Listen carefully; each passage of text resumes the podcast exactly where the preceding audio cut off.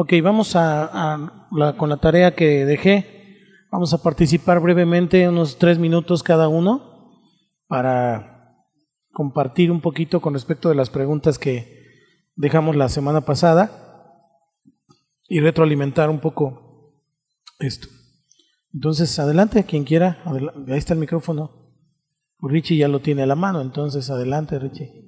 Bueno, de las preguntas, es, una de ellas es cuáles son mis puntos fuertes y creo que uno de ellos es la determinación en cuanto quiero hacer, algo. por ejemplo, puedo, si necesito, si ya no quiero comer tanta chuchería, por ejemplo, si me determino a dejar de hacerlo, pues no como, porque pues siempre he sido así, ¿no?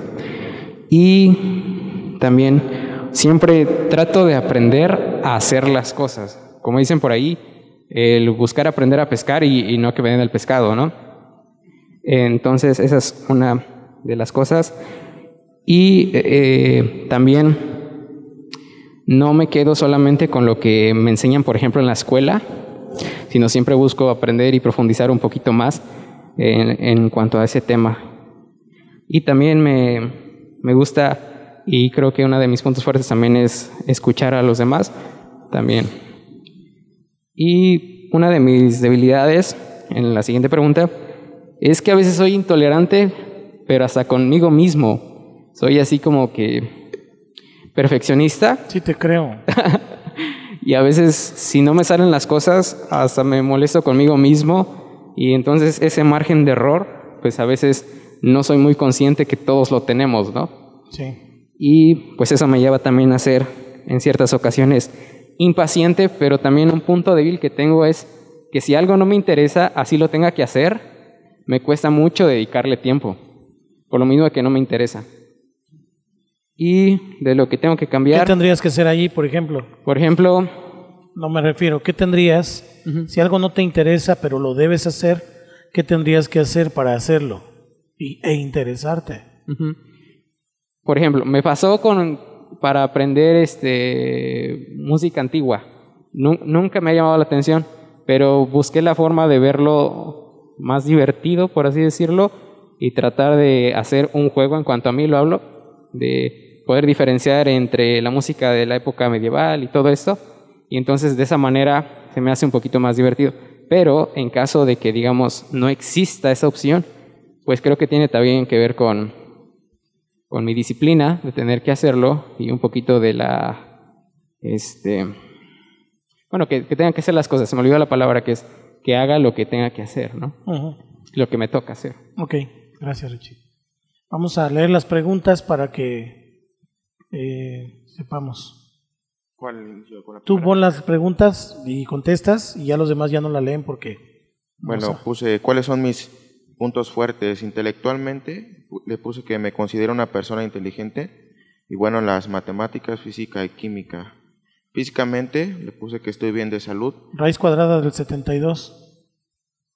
Ah, bueno, pero... Ah, ¿verdad? Está bien. puse, puse físicamente estoy bien de salud y cuando me propongo hacer ejercicio lo hago bien y también me gusta cuidar lo que tengo. En social y emocionalmente soy un joven con buena autoestima y no me dejo llevar tan fácil por provocaciones y soy muy tranquilo. Gracias.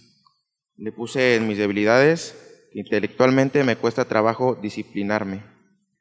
Eh, físicamente le puse que me ha costado un poco de trabajo administrar y soy un poco distraído. ¿Un poco? Social y emocionalmente le puse que desde hace tiempo ya no he hablado con o tenido amistades con personas inconversas y he estado muy metido pues, dentro de, mi casa o de mis propios asuntos. ¿No has tenido amistades con personas inconversas? ¿Y eso por qué? Pues de lo mismo que casi siempre estoy aquí y convivo con, con los amigos que tengo aquí dentro de de la iglesia. Ok. Le puse que debo de cambiar mis hábitos. Pero eres amigo de este, ¿no? Entonces sí tienes.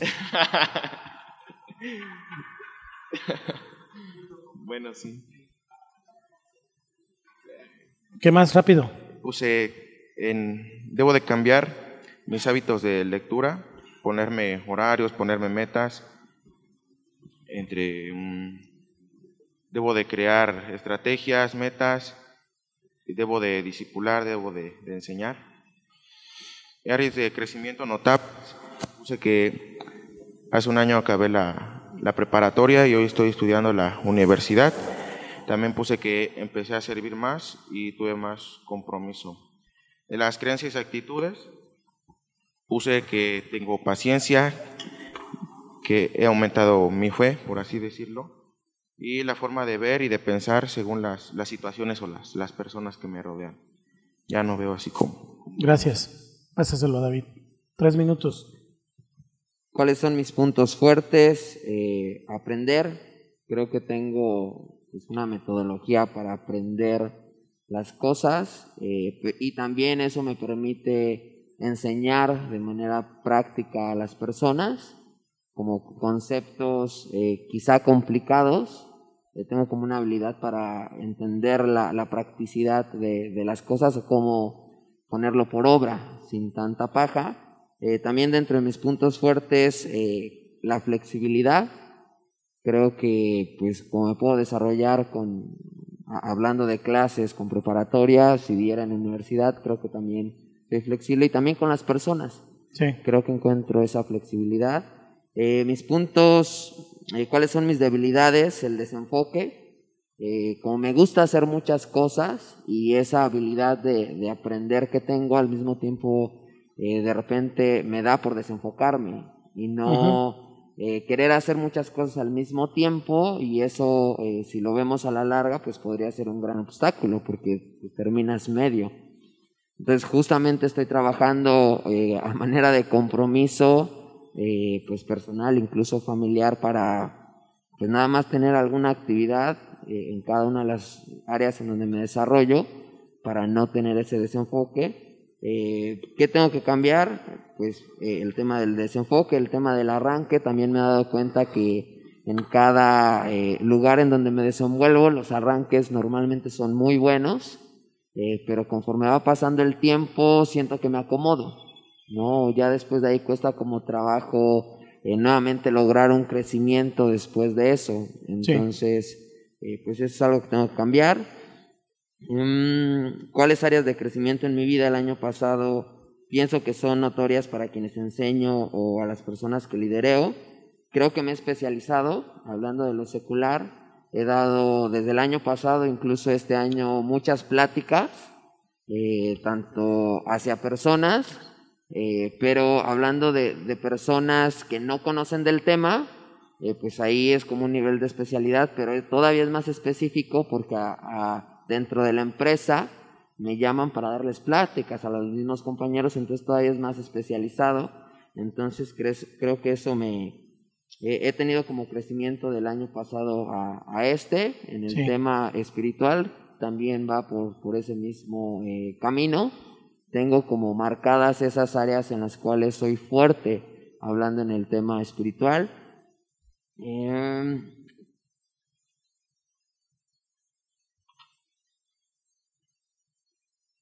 hablaba de las tres marcas de un buen maestro eh, y evaluar el tema de la fidelidad, la disponibilidad y la habilidad para enseñar. Eh, creo que la habilidad para enseñar es uno de los dones que tengo por lo tanto como maestro pues es algo que es uno de mis puntos fuertes. El tema de la debilidad, eh, como debilidad, eh, podría ser eh, la disponibilidad, que por esas actividades que de repente tengo, todavía batallo con el tema de los tiempos, o, tal vez no ser, digo yo, tan fino, tan puntual en las diferentes cosas.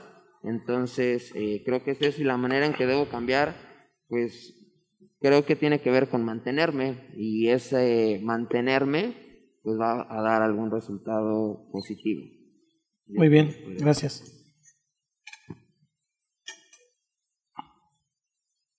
Sí, pastor, en cuanto a mis puntos fuertes, eh, creo que a mí me, me, gusta mucho el orden. Sí. Me gusta mucho este, enfocarme. Pablo. Observo, me gusta mucho observar. Pienso también que tengo dentro de mis debilidades Eh, me pongo metas, me pongo metas a veces un poquito este, eh, de mucho proceso. Aprendí de, de- de este, del domingo pasado que, que dentro de mis metas eh, todo lleva un proceso. Sí. Yo a veces pongo mis metas y se me olvida que, que- o más bien no considero que debe de haber un proceso. Y dentro de mis debilidades, dentro de, mi, de lo que tengo que cambiar, es que tengo que pensar que, que mis metas deben ser a corto plazo, Sí.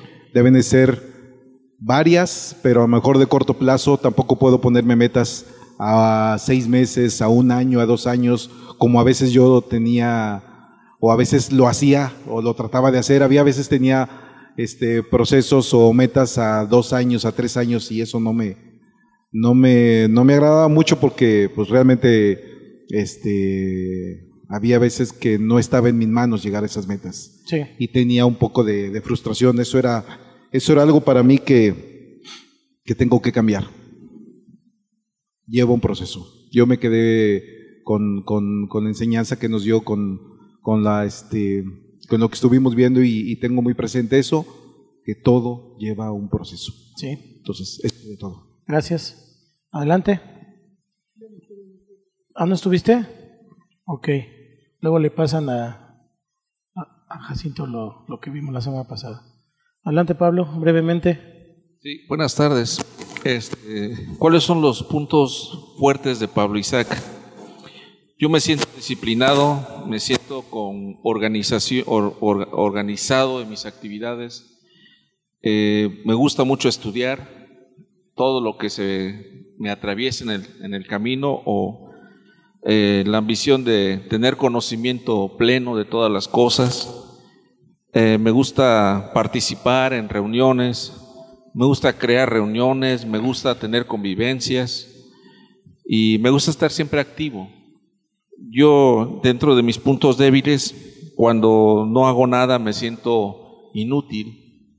Cuando eh, me siento desanimado, uno de mis puntos débiles fundamentales es que a veces no me siento valorado.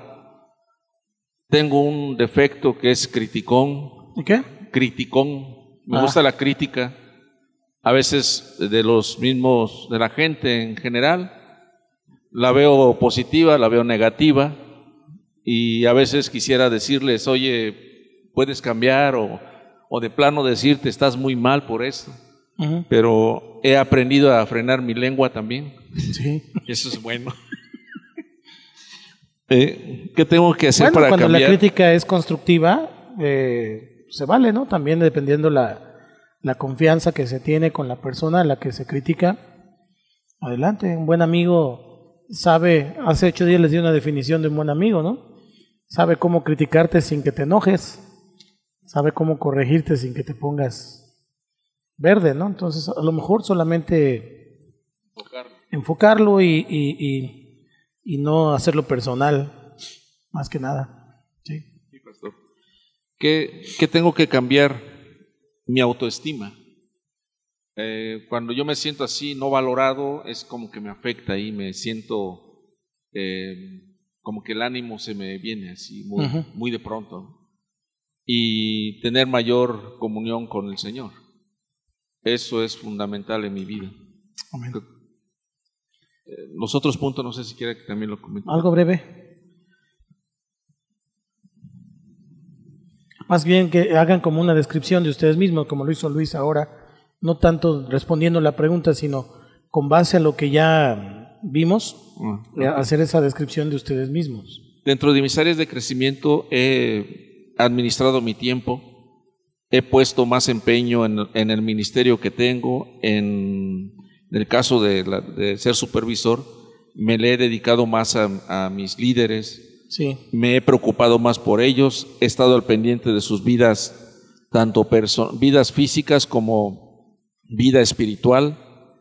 He procurado darles una palabra de aliento de parte de, del Señor. Eh, me gusta mucho la enseñanza. Yo me siento feliz estar al frente de algún grupo, estando compartiendo, dígase la palabra en este caso, o alguna cuestión académica. Creo que esa es una parte de mi naturaleza. Eh, he crecido mucho en lo espiritual porque he tenido como más entrega, más pasión. Entiendo más la revelación de la palabra que al principio, cuando le andaba buscando los enunciados, verbos, adjetivos y demás a la expresión de la palabra. Hoy ya no, lo veo lo lógico humano, ahora veo la lógica sobrenatural.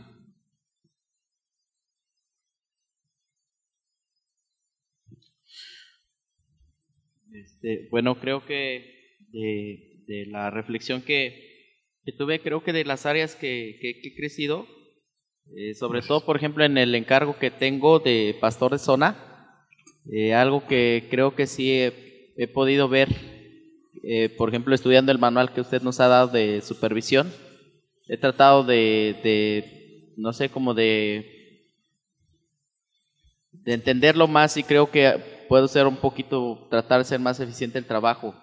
De las, específicamente de las áreas que he crecido, este, estuve viendo la, la, la acerca de los sermones, los tipos de sermones, porque de repente sentía que, que no transmitía nada a la hora de predicar pero ya bueno, buscando con lo que usted nos había dicho, las clases de cómo predicar, pues vi que hay diferentes maneras de exponer la palabra, entonces también uno tiene que, conocer las maneras, los medios, para saber a qué tipo de audiencia tiene que llegar. Sí. Entonces creo que en esa área, eh, creo que sí me, me, he formado un poquito más para ser más eficiente en, el, en ese ámbito que es mi encargo pues de, de, de pastor de zona.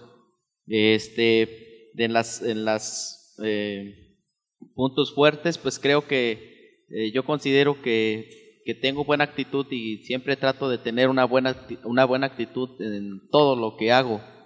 Soy de la idea de que si voy a hacer algo, pues lo voy a hacer bien, si no, pues mejor ni me...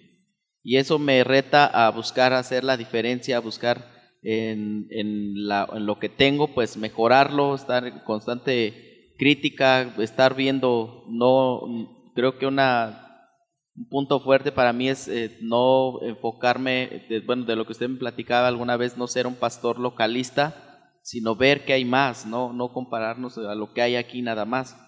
Eh, también creo que, que, una cualidad o un punto fuerte es también que eh, puedo administrar mi tiempo por el trabajo que tengo. Creo que no tengo esa limitante de decir no tengo tiempo. Entonces creo que es un recurso fuerte que puedo explotar y que Sé que no lo he explotado al 100, pero, pero cuento con ello, que es el tiempo. Eh, de las debilidades, algo por la misma, eh, pues no sé, de la pasión o la entrega, una debilidad que tengo es que no sé decir que no, me cuesta trabajo decir que no. Y creo que eso apunta a que, pues analizándome, a, a veces tiendo a darle la vuelta para no pelear con alguien porque de repente a ver considero que es tiempo perdido estar este, discutiendo con alguien, mejor le doy la vuelta, pero a veces eso a la larga crece. Pues me acarrea un problema y creo que es un punto débil y algo como lo tengo que cambiar, pues es entender pues que no le voy a caer bien a todos, que no soy monedita de oro. A veces por eso tengo muchos problemas y pues es algo que tengo que cambiar, que ya pues si les parece bien y si no pues también. Sí, es un punto importante. Gracias. Adelante, hacia alguien de este lado. Eh, tengan libertad, si quieren agua, si quieren refresco, párense, sírvanse, etcétera. Estamos en ese tiempo de confianza. Solo una descripción para que no hagan todo, todo el asunto nada más. Pues de la semana pasada me quedé nada más en los puntos fuertes, ya me, tuve que ir. Eh, creo que lo que yo puedo percibir de puntos fuertes en, en mí es que me gusta terminar lo que comienzo me gusta terminar pues, cualquier prueba que se me presenta o cualquier algo que emprenda, me gusta terminarlo. Eh, me considero alguien pues leal, un, buen amigo que, que si eh, hablamos de fidelidad, de, lealtad entre amigos, pues eh, puedes contar conmigo. Me gusta la lectura, me gusta mucho leer, no es algo de lo que me van a glorie, siempre me ha gustado leer desde pequeño y aprender pues cosas nuevas. Sí no sé, si algo que no me gusta es que a veces me desanimo con facilidad y hago cosas que, pues, no sé, a lo mejor en el momento no son necesarias, pero me, pierdo fácilmente, ¿no? Tengo que enfocarme más en, lo que estoy haciendo y, y, este, pues en general eso. Creo que Dios ha tratado con, con mi vida en esta nueva etapa y que pues, tengo que ponerle más empeño a, a lo que estoy haciendo en cuanto supervisor, en poner más empeño a la gente, en darle más de mi tiempo a la gente. Y pues, en general eso. Ok. Lalo.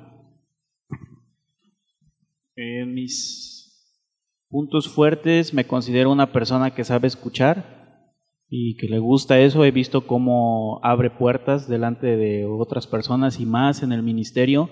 El saber escuchar, eh, realmente cuando una persona... Por eso Dios nos dio dos orejotas y es. solo una boca. Pero no todos saben escuchar. Así es. ¿no? Entonces, creo que es algo que Dios ha puesto y una cualidad creo que muy importante para desempeñar el ministerio.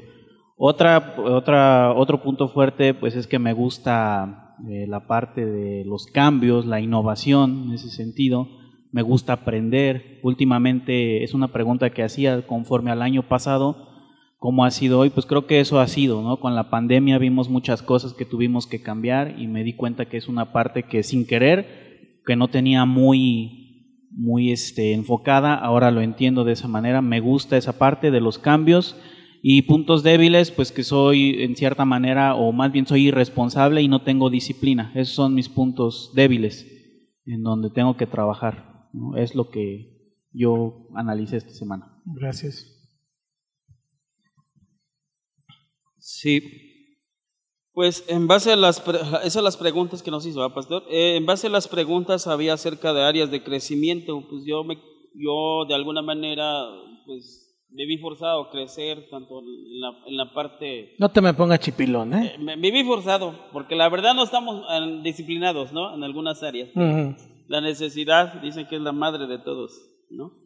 Eh, crecer en la, en, en- en la oración, crecer en el leer de libros y todo eso fue una área donde me siento fortalecido hoy. Sí. Ya no tengo, tienen que decirme tienes que leer un libro, ya sé que lo tengo que leer y lo tengo que hacer, o sea, no hay otra cosa, eso me llevó un proceso, pero gracias a Dios ya lo acepté. Ya es lo un viví. hábito. Ya, ya es un hábito. Puntos, fue, puntos débiles es que en realidad yo quisiera ver resultados a corto tiempo, ¿no? Este, quisiera que la gente pensara y cambiara y caminara como uno quisiera, pero desgraciadamente es una limitante. No podemos ponerle el cerebro de nosotros a las demás personas, ¿no? Ni tampoco podemos tener un juicio ni una condena para con ellos. Si lo sabemos, tenemos que ser de alguna manera, saberlos escuchar, saberlos guiar, saberlos entender, mezclarse con ellos. En gran parte, eso lo he trabajado como, como debilidad, porque antes no, la verdad yo les decía, estás mal, estás mal, tienes que cambiar el hábito, tienes que hacer esto, porque de alguna manera así fuimos criados, ¿no? En algunas áreas, y eso es un patrón que se repite, pero hoy que estamos en el camino de, Sí. Mis puntos fuertes. eh, saber escuchar a los demás, sus problemas. Me- eso es algo que el Señor me dio. Me gusta servir.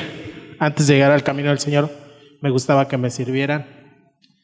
Y me gusta, ahora me gusta ser facilitador de cosas, cuestión de servicio, en cuestión de lo que sea, me gusta facilitar. Si puedo hacerlo, lo hago con mucho gusto. Son mis puntos, creo que fuertes. Y mi familia es uno de mis puntos fuertes también. Mi familia. Mis. ¿eh? ¿En qué sentido me fortalece el que estén en el camino con su apoyo, la confianza que tenemos? Eso me, me hace fuerte primero Dios y también eso. Siento como un respaldo. Y también de parte mía hacia ellos. Siempre ha sido algo muy importante en mi educación y en mi vida. Eh, mis debilidades, la glotonería. Ahora ya no me gusta hacer ejercicio. Hago, pero empiezo a hacer hasta llorando. Porque no me gusta, no sé. Ya hago, pero no me gusta. Mis emociones, todavía soy muy emocionalista, todavía me llego a aprender muy rápido y, y, va- y- y ya me he calmado bastante. Ya no, apenas vi unos videos y no, sí, ya he cambiado mucho. Y este, no me gusta leer, nunca me ha gustado leer. Leo, pero no me gusta. Lo siento. Sí, ¿Qué tengo que cambiar? Mi físico es algo que tengo que cambiar. Este año lo separó, pero he cambiado 40 kilos. He bajado 40 kilos en tres años, por eso casi no se ve.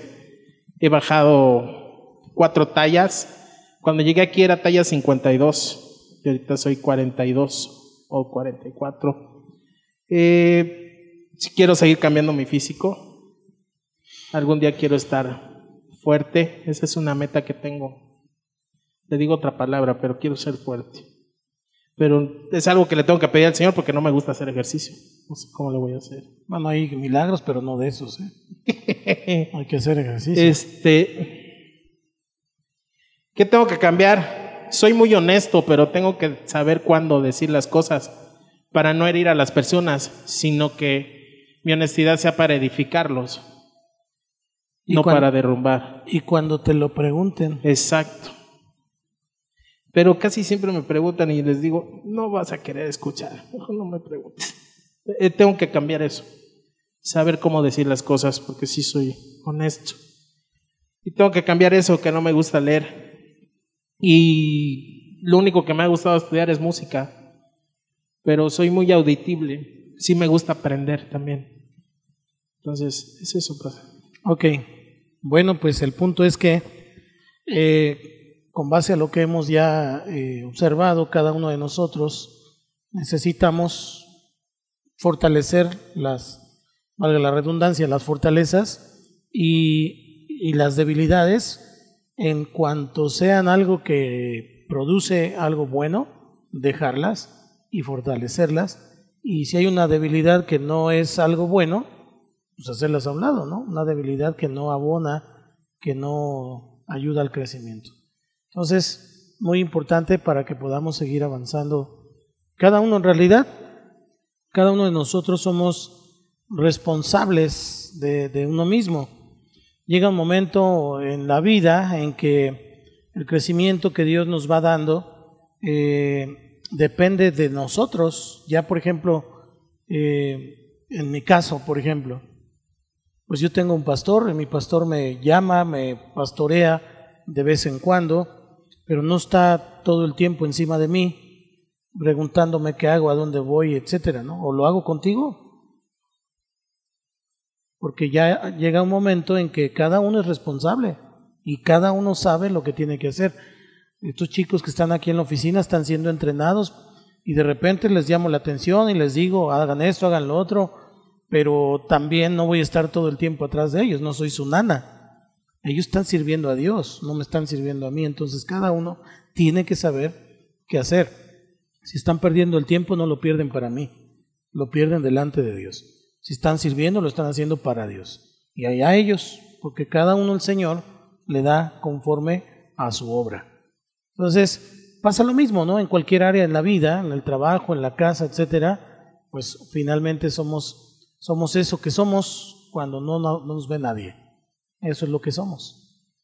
Podemos tener máscaras, fingir y decir y hacer, pero lo, cuando nadie te ve y, haces lo que haces en ese momento, te das cuenta quién realmente eres. Porque pues, no sé, eh, llega tu jefe o llega alguien o tu cliente, ¿no? O quien sea, usted te pones activo en ese momento. Llega el pastor y se paran a barrer.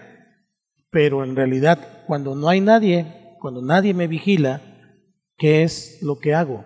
Y es ahí en donde nosotros tenemos que empezar a trabajar en ese punto, no cuando me ven, sino cuando nadie me ve. ¿Qué hago? ¿En qué invierto mi tiempo? Observo estas debilidades, observo estas fortalezas, ¿qué estoy haciendo al respecto?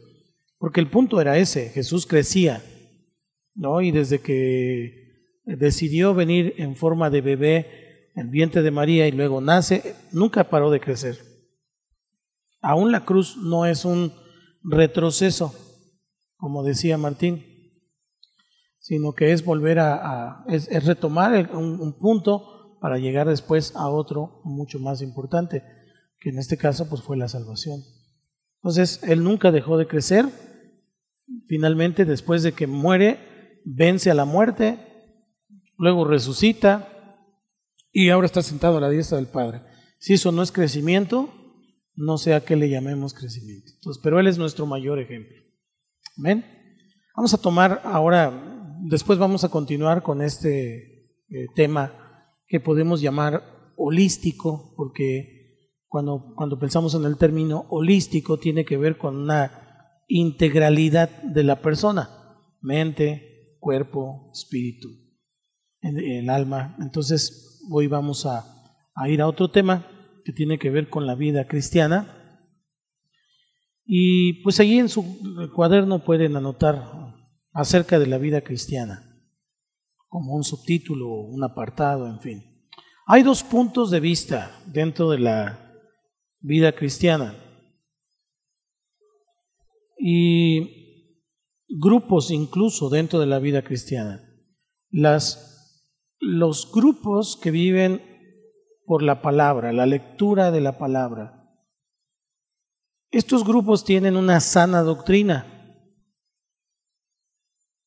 Y la sana doctrina, de hecho, hace que una persona viva por fe. Porque uno no puede tener fe en algo desconocido.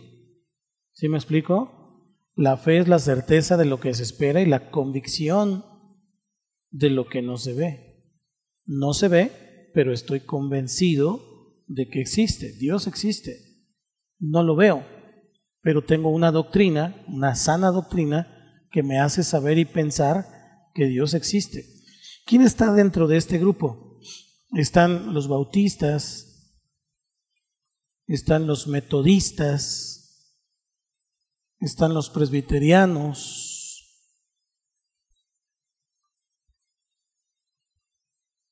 Los anglicanos podrían entrar incluso en este contexto. Cuaqueros, los de la mesa cuadrangular, muchas otras que tal vez en nuestro país no son tan conocidos, pero que en Europa y en Estados Unidos lo, son, que son eh, iglesias las que llamamos históricas, históricas porque provienen del movimiento de la Reforma, eh, a partir de, de, Lutero, un poco antes de Lutero, pero después continuada por Lutero, Wesley y demás. Entonces, ellos son eh, estas denominaciones que eh, viven específicamente por la lectura de la palabra. Luego está otro grupo.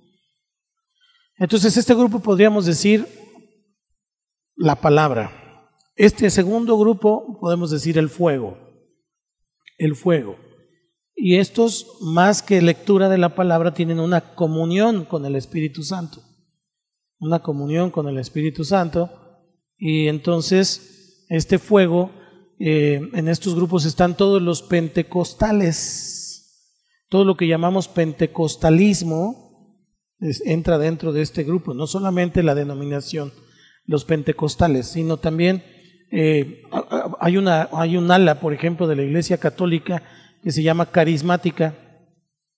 Y no sé, no sé ustedes su punto de vista, pero hace muchos años allá en, Buenavista, tú te has de acordar, Pablo, allá en, Buenavista, no recuerdo cómo se llama la iglesia que está ahí en Buena, donde estaba antes la, la, ay, la de Zapata, antes de bajar, allí adentro eh, es, era una iglesia católica, carismática, no me acuerdo cómo se llamaba, muy famosa en Cuernavaca, Santa Catarina. Allí empezaron a hablar en lenguas. Sí. Catedral, pero antes de, o sea, no con este obispo, el, anterior, el que llegó y quitó todas las imágenes. ¿Cómo se llamaba este obispo? No me acuerdo. Pero hay un ala, bueno, para no aturarnos en esto, del catolicismo. ¿Cómo? No, no, Cepeda es, era a nivel nacional. El de aquí, el que llegó aquí, muy influyente, por cierto, en la política nacional, y que la teología de la liberación, que estuvo muy de moda en Centroamérica eh, en los años 80 y que está volviendo, por cierto, todos estos pensamientos socialistas, eh, comunistas, tienen mucho de la teología de la liberación, pero el mover del Espíritu Santo se, se veía, había sanidades. Santa Catarina se hizo conocida porque la gente iba allá y la gente de repente empezaba a hablar en lenguas antes de que las iglesias cristianas incluso tuvieran un mover pues abierto, ¿no? Como hoy decimos, vamos a orar en lenguas, pues todo el mundo ora en lenguas, pero antes, hace 20, 30 años, estoy hablando de 30 años, de Santa Catarina, era algo, algunos decían que era hasta del diablo, ¿eh? Porque, ¿qué, es eso, no? No tenían la doctrina, no tenían el conocimiento, y los mismos del otro grupo, los de la palabra, decían que eso ya no era para este tiempo, que fue solamente para el tiempo de los apóstoles, lo mismo dicen de la, de la profecía y varias cosas, porque están muy cuadrados en ese sentido. Pero bueno, todo lo que es pentecostalismo está eh, metido en eso. Entonces, los de la palabra viven por fe y los del fuego viven por señales.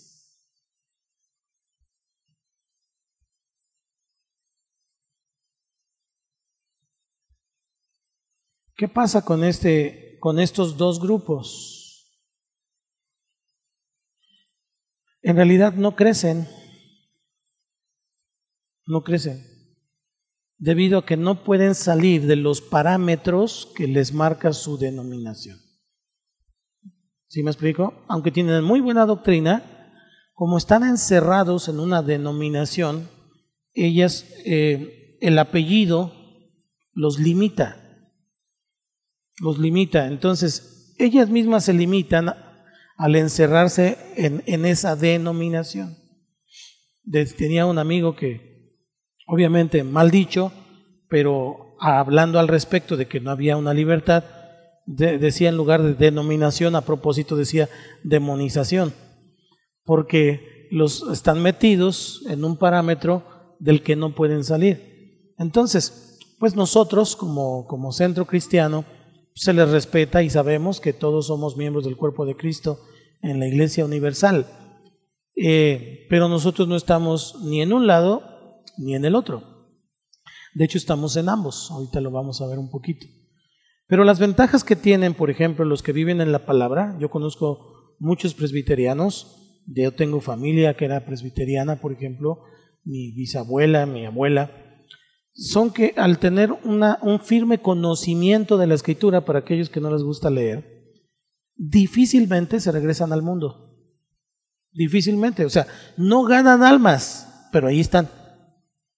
No hablan en lenguas, pero ahí están. No, no hacen milagros, pero ahí están.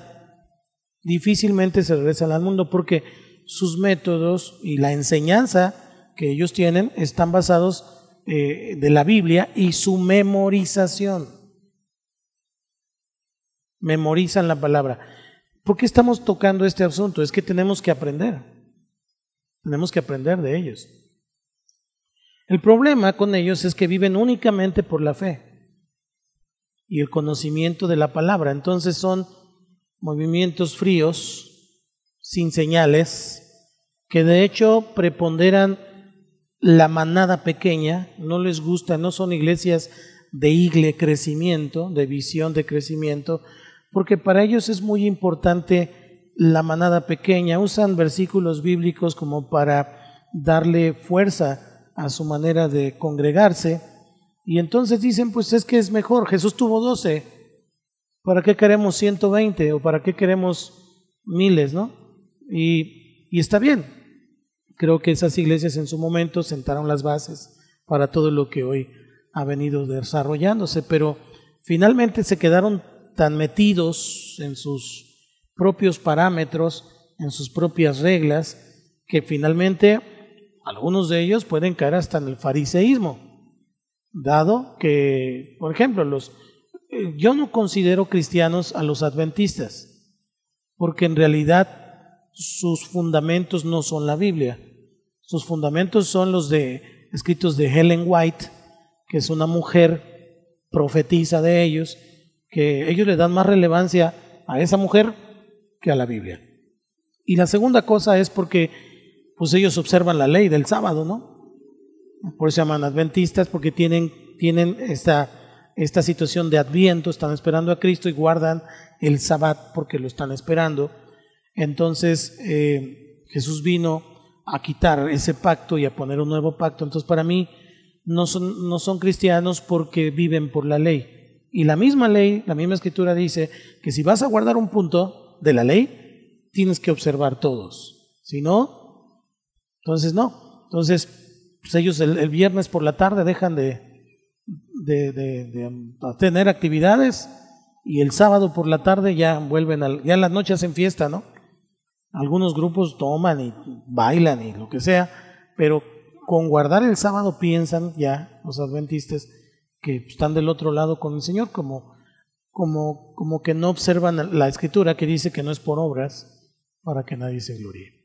Entonces, no los considero cristianos, a los adventistas dentro del cristianismo no se considera a los adventistas, sino como una secta, al igual que solo Jesús o los testigos de Jehová, que tienen apariencia de cristianos, pero en la práctica no son cristianos. Entonces, viven fríos sin señales. Las ventajas que tienen los que viven por el fuego son, los que viven por el fuego, el otro grupo, son que se desarrollan en medio del fuego de Dios y tienen señales y tienen milagros y, efectivamente los tienen, ¿eh? De repente se manifiesta el demonio y andan echando fuera demonios y pero el problema de ellos es que tienen muy poco conocimiento de la palabra. Muy poco. ¿Qué pasa con ellos? Pues un día se les acaba la espuma, se les acaba la, la, lo que va encima del pan, ¿cómo se llama Héctor? ¿Eh? Se les acaba el merengue, la efervescencia, y entonces pues no hay pan conciso, no hay un pan que puedan masticar porque era pura espuma, entonces no hay alimento, no hay algo duro para comer, entonces cuando se les acaban las señales, se acaba su fe. Y esa fe entonces finalmente no está arraigada. Conozco un montón de gente que un día recibió un milagro o que oró y vio un milagro y que ahora anda en el mundo. ¿Por qué? Porque son señaleros. Podemos eh, ponerlos desde ese punto de vista. Entonces, tiene que haber un balance con nosotros, es decir, un buen conocimiento de la palabra, pero que esta palabra esté sazonada con el fuego del Espíritu Santo. Allá donde estás, en Hueyapan, seguramente hay muchos pastores de este corte. Conozco a varios que tienen este corte del pentecostalismo y, y no, y a veces van a los extremos. Estaba viendo un video donde un individuo eh, un pastor supuesto, y lo, y lo pongo entre comillas, ajá. ¿El de Tepito? Ah, no, otro. Pasa, pasa a una mujer adelante y la mujer está así, que tiene demonio. Entonces te baja y la besa ahí delante de todos. Y la empieza a besuquear ahí delante de todos. Y ya después él sale y según él se sacude y le hace y otra vez vuelve a besuquearla ahí delante de todos, ¿no? Entonces, obviamente, eso no está ni en la escritura, no hay un respaldo bíblico para que eso ocurra. Además, el Señor Jesús, pues nunca, o sea, hoy no andamos haciendo lodo con saliva para echárselo en los ojos a una persona. O sea, el Espíritu Santo indica, pero eso que Él hace, lejos de edificar, trae confusión. Y luego la gente dice que todos, todos los pastores son iguales, etcétera, etcétera, porque lo ponen como cristianismo. ¿Me explico? Entonces, ese es el asunto. La mejor teología, hermanos, es la que se desarrolla en los años de 1860 y sus alrededores. Esa es la mejor teología, pues eh, es el movimiento de reforma entonces despertó en ellos lo que hoy nosotros llamamos sana doctrina. La sana doctrina es un cuerpo de doctrinas o enseñanzas. Acuérdense que si ya tomaron el curso Josué, la, la palabra doctrina es lo que se enseña, ¿no? Eh, dentro de las cuales pues las estamos viendo, de hecho las estamos viendo los miércoles y, y no sé si ya contestaron los exámenes, por cierto. Pero pues encontramos ahí salvación, salvación por gracia, la Trinidad, la Iglesia Universal de Cristo, el ministerio de los creyentes, etcétera. Eh, porque antes la doctrina enseñaba que solamente los sacerdotes podían servir y el pueblo era laico. Y si se fijan, muchas de las históricas llaman a los ministros, este, pues ministros y a los demás laicos. Nosotros no, no tenemos esa división de un cuerpo sacerdotal y los laicos. En realidad la palabra laico es la palabra laos que viene de pueblo. Entonces, pues todos somos el pueblo de Dios. Eso dice la escritura. Entonces, no se puede poner un fundamento con uno de los dos puntos de vista, o con la palabra o con el fuego. Debe estar el fundamento de la palabra, pero debe tener el fuego de Dios. Porque si solamente está uno, entonces es como una persona con una pierna, no tiene un balance. Y nosotros tenemos que buscar el balance. Hay una filosofía de ministerio como centros cristianos, no la voy a ver hoy porque tal vez no nos da tiempo, pero sí me gustaría que mientras yo voy al baño rápidamente y se sirva en refresco, podamos leer 1 Corintios 12. 1 Corintios 12, esa es una pequeña tareita que les quiero dejar, en donde ahora lo vamos a leer, pero para que empecemos a mirar cómo es que, de dónde hemos sacado eh, nuestra filosofía de ministerio como centros cristianos de Primera de Corintios 12. Voy a buscarla. Voy a leer el primer versículo y nos vamos por la izquierda, uno y uno, todos así. No quiero, hermanos, que ignoréis acerca de los dones espirituales. Dos. Así es. 1 Corintios 12 entonces es como la base para nuestra filosofía de, de ministerio. Es decir, ese es el fundamento para entender que todos en esta congregación en los, en los centros cristianos servimos de esta manera. Lo vamos a ver en otro momento más definido. Pero ¿qué quiere decir? Que nosotros no somos como los demás. Nosotros como cristianos deberíamos no ser como los demás, porque como cristianos vivimos diferente, hablamos diferente, vestimos diferente, nos relacionamos diferente, perdonamos diferente, nos enojamos diferente y un largo etcétera al cual le pueden poner diferente.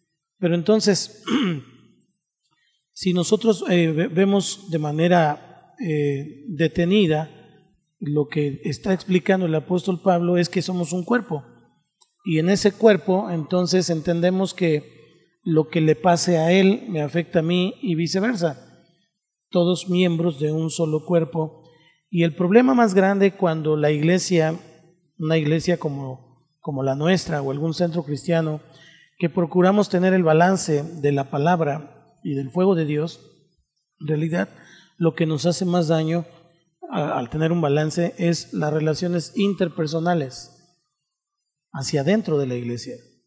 Eso es lo que más nos hace daño. No es el fuego enemigo, en realidad es el fuego amigo el que más daño nos hace.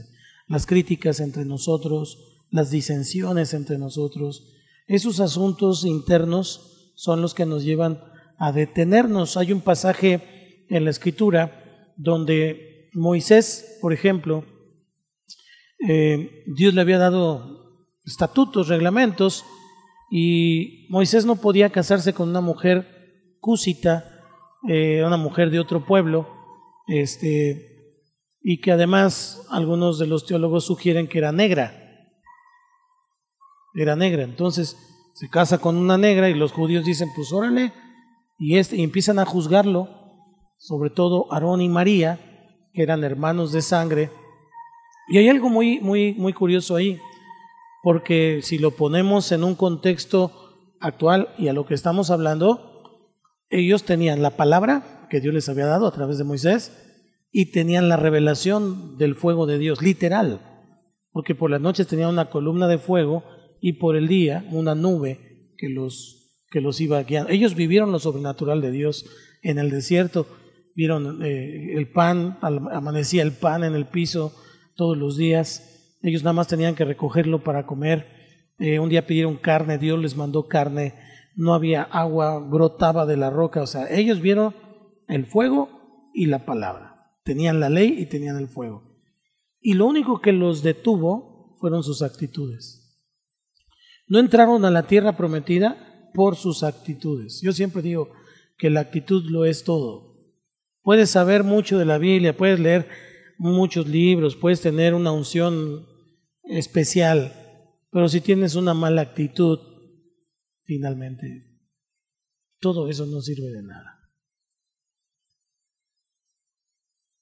Ellos entonces tuvieron una mala actitud y podríamos decir, si nosotros tuviéramos la capacidad de juzgar a Moisés, obviamente diríamos, pues sí se equivocó, ¿no? O sea, el Señor le había dicho que no podía tener una mujer negra, porque la, la tiene, ¿ok? El problema es que a veces no entendemos que a Moisés no lo juzga Aarón y María, a Moisés lo juzga Dios. ¿Sí me explico? Hablando de, de organización, es Dios quien había llamado a Moisés, quien había puesto a Moisés, quien respaldaba a Moisés. Y era Dios el que tenía que darle el pago a Moisés y la retribución debida. Pero Aarón y María no podían juzgar a Moisés. Y eso lo podemos encontrar incluso en el libro de Autoridad Espiritual. Hay, un, hay uno de los capítulos que habla de eso. Y entonces vemos que viene una lepra, casualmente no vino sobre Aarón, vino sobre María. María fue expulsada del campamento porque esa lepra, ustedes entienden la ley, eh, un leproso no podía estar con el pueblo, tenía que ser expulsado, llevado fuera, puesto en cuarentena, pues propiamente, ¿no? Y llevado allá hasta que Dios dijera o que se le pasara la lepra o que finalmente tuviera este, una restauración. Y eso fue lo que hicieron, pero el pueblo no pudo avanzar. El pueblo se estancó todo ese tiempo hasta que pasó esa confusión, esa situación. ¿Cuándo pasó? Cuando Dios, cuando Moisés habló con Dios y le dijo, perdónalos, perdóname a mí también, perdónalos. Entonces Dios quitó su ira de sobre el pueblo, sobre Aarón y María. Y eso a veces no lo entendemos. Nosotros como iglesias tenemos el fuego del Espíritu, y tenemos la palabra, tenemos sana doctrina, tenemos buena enseñanza, porque Dios nos ha dado buena enseñanza.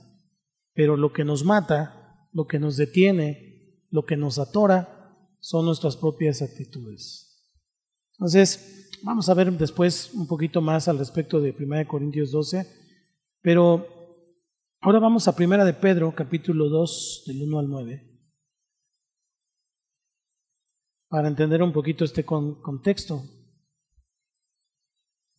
Primera de Pedro 2, del 1 al 9, dice, desechando pues toda malicia, todo engaño, hipocresía, envidias y todas las detracciones.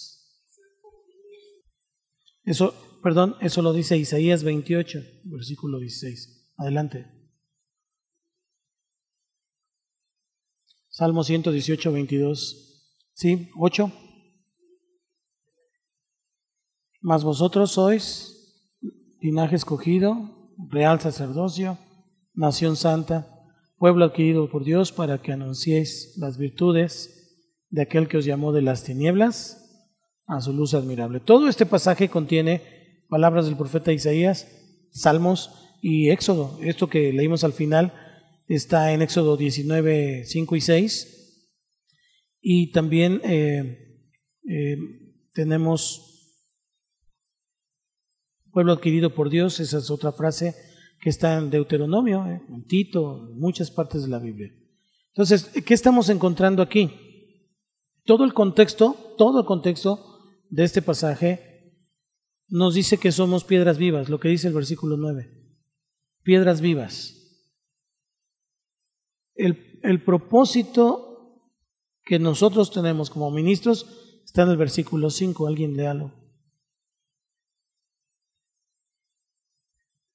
Ok, tenemos que ser, somos piedras vivas, tenemos que ser edificados para poder edificar.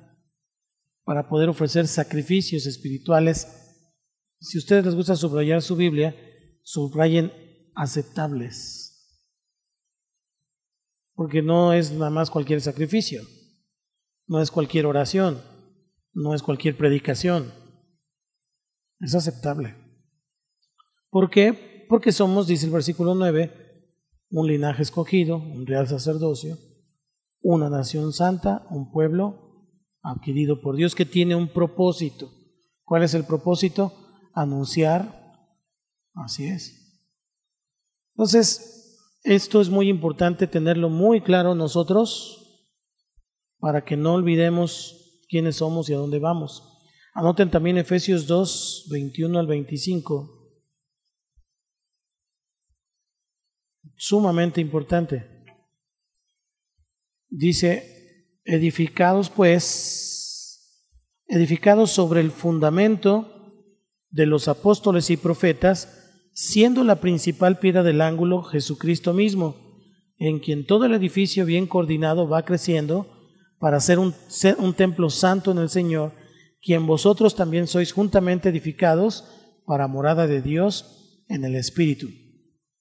¿Cuál es nuestro fundamento entonces? Es el fundamento de los apóstoles y los profetas, lo que significa el Antiguo y el Nuevo Testamento, es decir, toda la palabra de Dios, nuestro fundamento. Y ya ustedes saben que para construir una casa tenemos que cavar para encontrar la parte sólida del terreno y entonces sobre esa parte sólida vamos a poder empezar a poner los cimientos, que es el fundamento. Posteriormente, ya sobre el fundamento, comenzamos a edificar el edificio, pero el edificio tiene que ir bien coordinado. Tiene que ir bien coordinado eh, para que vaya creciendo y sea un templo santo en el Señor. No puedo decir, voy a hacer los cuartos sin hacer, los cuartos de arriba sin hacer primero la sala y la parte de abajo, ¿me explico? Tiene que ir bien coordinada. Ese es el punto de la organización que tenemos. Pastores, pastores de zona, supervisores, líderes, para tener una coordinación. El problema es que a veces esa coordinación no funciona o no es eficaz porque creen que no lo sea de repente.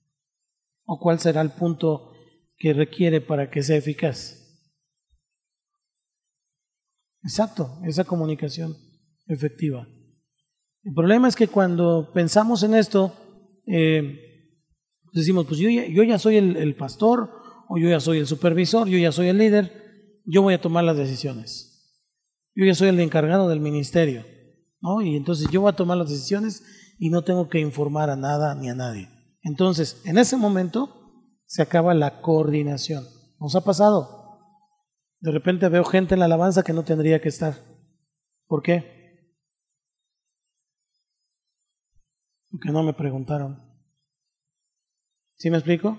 Hay cosas que yo conozco o que yo sé de la gente que no lo voy a andar diciendo a todo el mundo. Entonces, si no hay una coordinación y un tomar en cuenta para hacer esto o hacer lo otro, finalmente nos vamos a equivocar. Solo un ejemplo, ¿no? Pero eso ocurre en, diferentes situaciones. Entonces, lo que está diciendo el apóstol Pedro es muy importante. Porque sí, tenemos el Antiguo, el Nuevo Testamento. Cristo es la principal piedra del ángulo.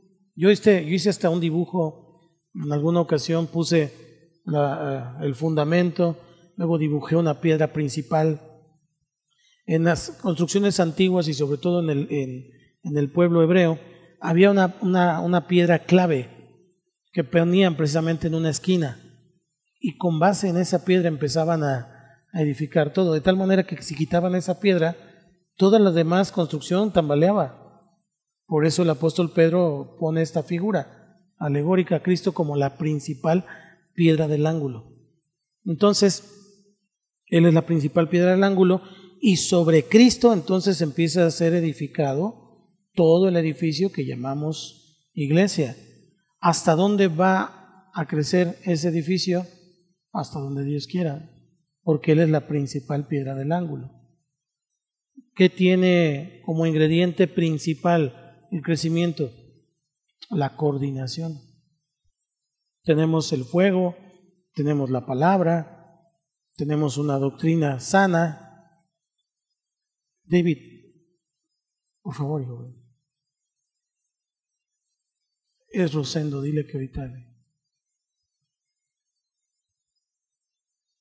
Tenemos entonces eh, toda esta bendición de parte del Señor. El problema es eh, la coordinación. Vamos a, leer un poquito ahí el versículo, otra vez 20 y 21. Edificado sobre el fundamento de los apóstoles y profetas, siendo la principal piedra del ángulo Jesucristo mismo, en quien todo el edificio dice bien coordinado, bien coordinado, bien coordinado, va creciendo para ser un templo santo en el Señor. Entonces, la expresión antes de va creciendo es la clave para que vaya creciendo. Bien coordinado. En quien vosotros también sois juntamente edificados para morada de Dios en el Espíritu. De ahí que los apóstoles entonces tuvieron que nombrar eh, a, los, a los diáconos, a los que iban a servir las mesas, porque al principio pues ellos hacían todo, eran todólogos. Entonces ellos, en ese entendimiento que Dios les da, hay una coordinación para poder trabajar y hacer todo lo que se requiere en la iglesia. Entonces, de los profetas recibimos la palabra, ellos dieron la palabra.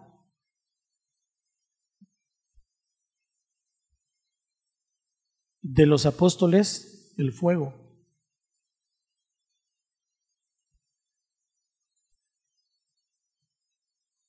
Somos un movimiento.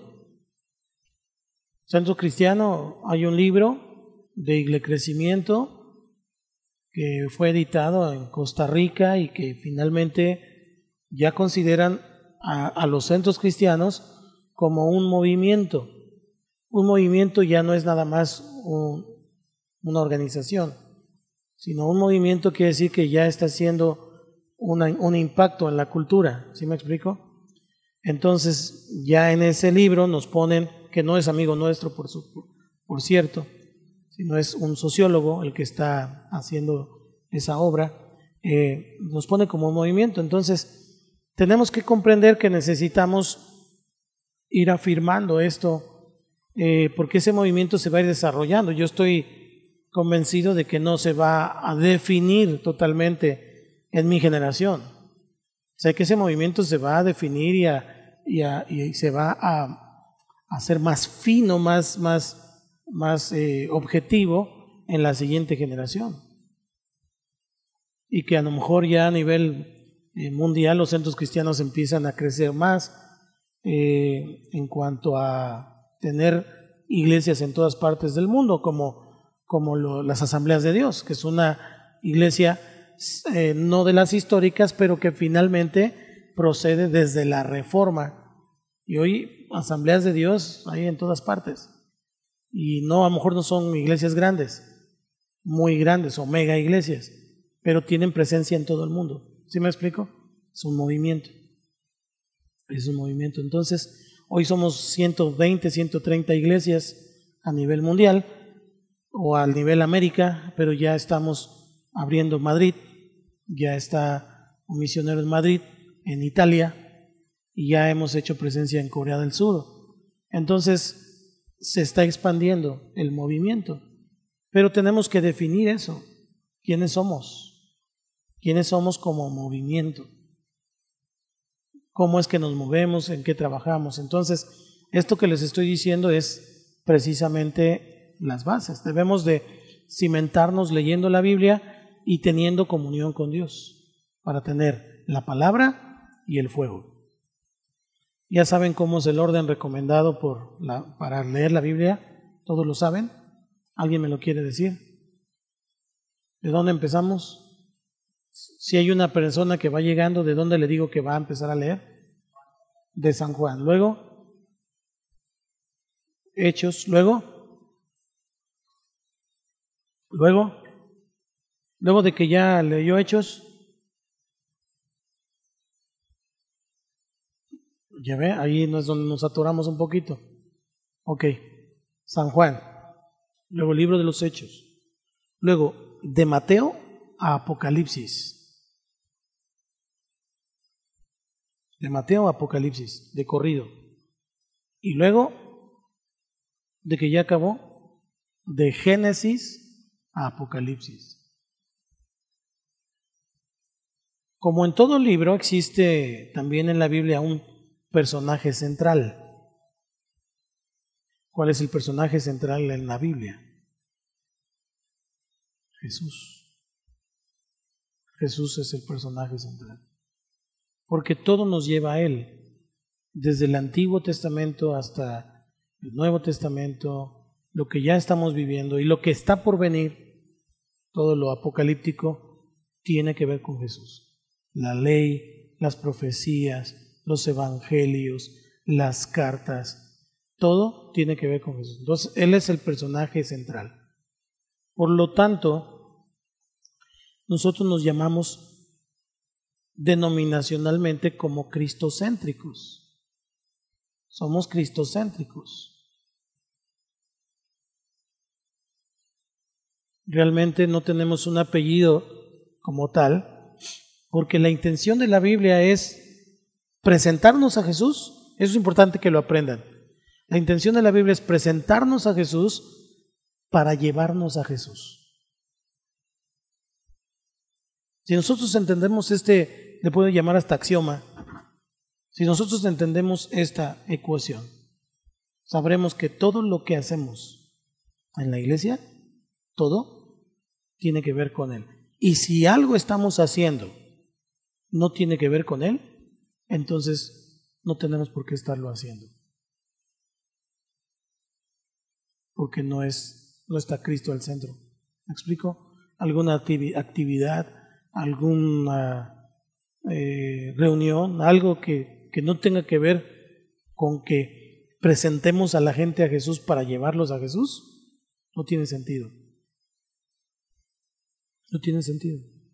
Hasta las reuniones entre amigos, entre compañeros, entre... Pues sí, hay, hay una intención de tener una coinonía como, como, como hermanos en Cristo, pero siempre tiene que tener ese objetivo. Siempre crecer un poco más en la gracia. Que nuestras pláticas, nuestras charlas con las personas, con nuestros hermanos en Cristo, no sean pláticas triviales, pláticas como antes, ¿no? Los teníamos en el mundo y ¿qué onda? ¿Cómo estás? Bien, ¿y tú también? Hoy el viento y la lluvia y el tiempo y todo está pasando, ¿no? Y al final un montón de paja y no dijimos nada, no ayudamos a nadie, no impactamos a nadie. Entonces, sé que estamos siendo edificados, Dios nos va llevando en ese sentido, pero entonces yo les, yo me quiero quedar con esto, este este viernes y es, vamos a ministrar en la palabra y en el fuego.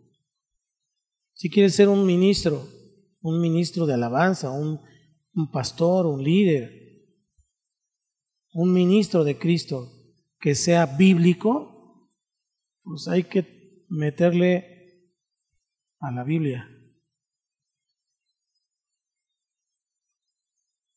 Hay algunos que me dicen que son profetas y jamás leen el Antiguo Testamento, jamás leen la escritura. ¿De profetas de qué o de quién? Porque la palabra profética más segura es la Biblia. Cuando alguien viene y me dice una palabra profética, lo primero que mi mente y mi corazón hace es compararlo con lo que está en la escritura. Pero si no conozco lo que está en la escritura, pues cualquier profeta va a venir y me va a decir y le voy a creer. Entonces, necesitamos ministrar en la palabra y en el fuego. ¿Cómo se consigue el fuego? ¿Cómo te calientas? Acercándote al fuego. Pues hay que meterse a la presencia del Señor y, y en ese sentido entonces vamos a ser ministros del fuego y de la palabra. Que no digan de ti o de mí, ay, pues ese hermano sabe de mucho de Biblia, pero Es un palo, ¿eh? O al contrario, ese hermano luego, luego empieza a echar fuera demonios, pero le preguntas quién, quién construyó el arca de Noé y no sabe. Dice que Adán, un ignorante. Entonces necesitamos ser ambas cosas. Lo que le va a dar fortaleza a nuestra vida, a nuestra congregación, a nuestros ministerios, son las dos cosas, la palabra y el fuego. vamos a orar un momentito antes de irnos para pedirle al Señor que, porque casualmente es lo que más flojera nos da, mis hermanos, y no es casualidad, es el diablo mismo. Al diablo no le, no le importa mucho que vengas a la iglesia el domingo. Tú puedes venir y danzar y echarte unos brincos. Al diablo le importa que tú leas la Biblia y que tú busques el rostro del Señor. Eso sí le importa.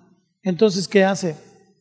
Ocupación, trabajo, flojera, demonios con violines que vienen a tocarte cuando empiezas a, a leer la palabra. O sea, una estrategia para que ni seas de la palabra y tampoco del fuego. Yo no quiero ser un número, yo no quiero ser un miembro de la congregación. Yo quiero ser un ministro de la palabra y del fuego. Que la palabra que salga de mi boca sea respaldada por el fuego. Que haga un impacto en la vida de las personas. Que las personas la recuerden. Que las personas digan, ese mensaje me llegó, ese mensaje me, me hizo cambiar, ese mensaje me hizo reflexionar. No quiero que sean palabras que se las lleve el viento, sino palabras que tengan fuego. Lo mismo con un instrumento, lo mismo con una canción, lo mismo. Cualquiera canta, pero no cualquiera toca el corazón de Dios y de las personas. Entonces tiene que ser con ese conocimiento. Cualquiera enseña, Pablo. Cualquiera puede ser, mientras tenga una, una manera eh, de enseñar eh, y que tenga una técnica para enseñar, pues puedes ser docente. ¿Me explico? Pero no es lo mismo enseñar que impactar a tus alumnos. Cuando yo escuché a David eh, en la clausura, y no porque esté aquí lo digo, sino es un ejemplo, en la clausura de los chavos de prepa del año pasado, ya él ya daba clases ahí en el colegio japonés, y él a lo mejor no sabía que yo estaba escuchando porque la que estaba conectada era Adri. Pero cuando yo escuché a David hablarle a los chavos de la prepa, no era, eh, era la clausura, era la clausura. Y pues David pudo haber hablado palabras de, de aliento y de coaching y de lo que sea, ¿no? De ánimo ahí de, de Nelson Mandela o de alguien. Pero no, les habló de Caleb y les habló de lo que significa Caleb y el esfuerzo y la valentía que se requiere para alcanzar sus metas, sus propósitos. Y entonces en ese momento el Espíritu Santo puso en mi corazón, te lo comenté, eh, llamar a David para hacerse cargo de la zona 3. Son las palabras las que nos identifican con los demás. Porque de la abundancia del corazón habla la boca.